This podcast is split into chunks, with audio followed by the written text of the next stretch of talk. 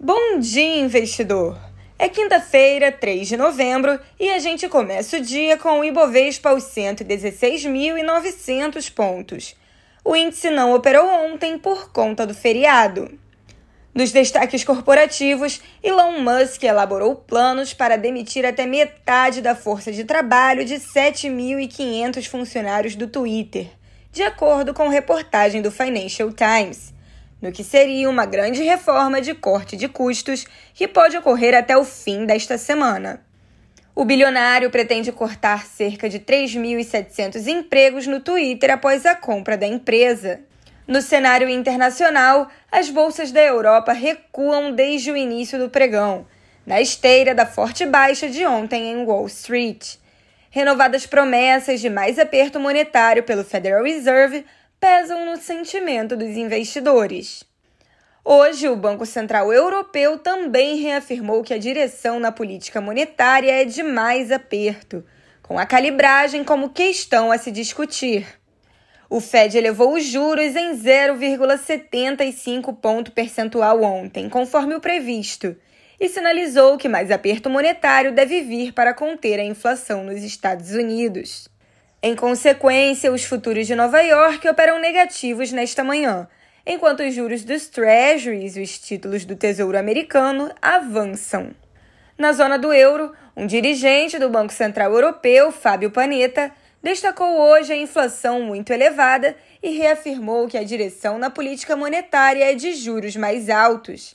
Ao mesmo tempo, ele notou que é preciso evitar aperto recessivo para evitar efeitos indesejados como volatilidade nos mercados e excessiva piora econômica. O aperto monetário tende a ser negativo para os mercados de ações. No Reino Unido, o PMI de serviços recuou a 48,8 em outubro, mas ficou acima da projeção de 47,5 dos analistas ouvidos pelo Wall Street Journal. As bolsas da Ásia fecharam em queda generalizada, acompanhando sinais da economia da China e após a decisão do Fed. A Bolsa do Japão não operou hoje por conta de um feriado local.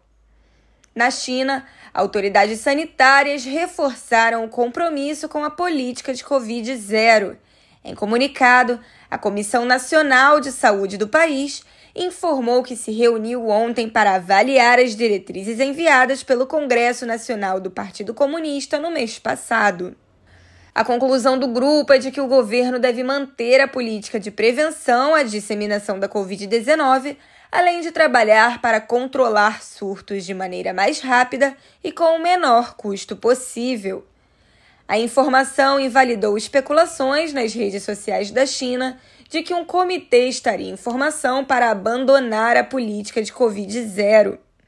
O porta-voz do Ministério das Relações Exteriores chinês, Zhao Lijian, já havia dito esta semana que não estava ciente da existência de tal comissão. Na agenda do dia, o Banco da Inglaterra anuncia a decisão de política monetária às 9 da manhã, um dia após o Fed subir juros para a faixa entre 3,75% e meio a 4%. Os Estados Unidos divulgam a balança comercial de setembro às 9h30 da manhã. Os PMIs de serviços do país saem às 10h45 da manhã e às 11 da manhã. Por aqui, o Banco Pan divulgou o resultado trimestral antes da abertura. Petrobras, Fleury, Blau Farmacêutica, Pão de Açúcar e outras companhias publicam os números após o fechamento. No cenário político, a agenda traz o encontro da equipe de transição de governo com o relator geral do orçamento de 2023, senador Marcelo Castro. Indo agora para as cotações, são 8 e 5 da manhã e o índice da Inglaterra recua 0,6%. O índice da Alemanha recua pouco mais de 1%, enquanto o índice francês recua 0,8%. Os futuros de Nova York recuam entre 0,5% a 1,25%, enquanto o índice VIX futuro, mais conhecido como índice do medo, avança 0,7%. Indo agora para as commodities, o petróleo Brent recua 1,3%, enquanto o WTI recua pouco mais de 1,5%. Nas commodities agrícolas, a soja recua 0,8%, o milho recua 0,45% e o trigo recua 1,45%. Quanto aos criptoativos, o Bitcoin recua 0,7%, enquanto o Ethereum recua 0,35%. Pessoal, eu fico por aqui. Mais notícias você confere às duas e meia da tarde no YouTube da BRA com o Minuto Trade News. Eu sou Isabela Jordão. Bom dia e bons negócios. O Bom Dia Investidor é uma produção do Trade News, seu portal especializado de notícias de mercado.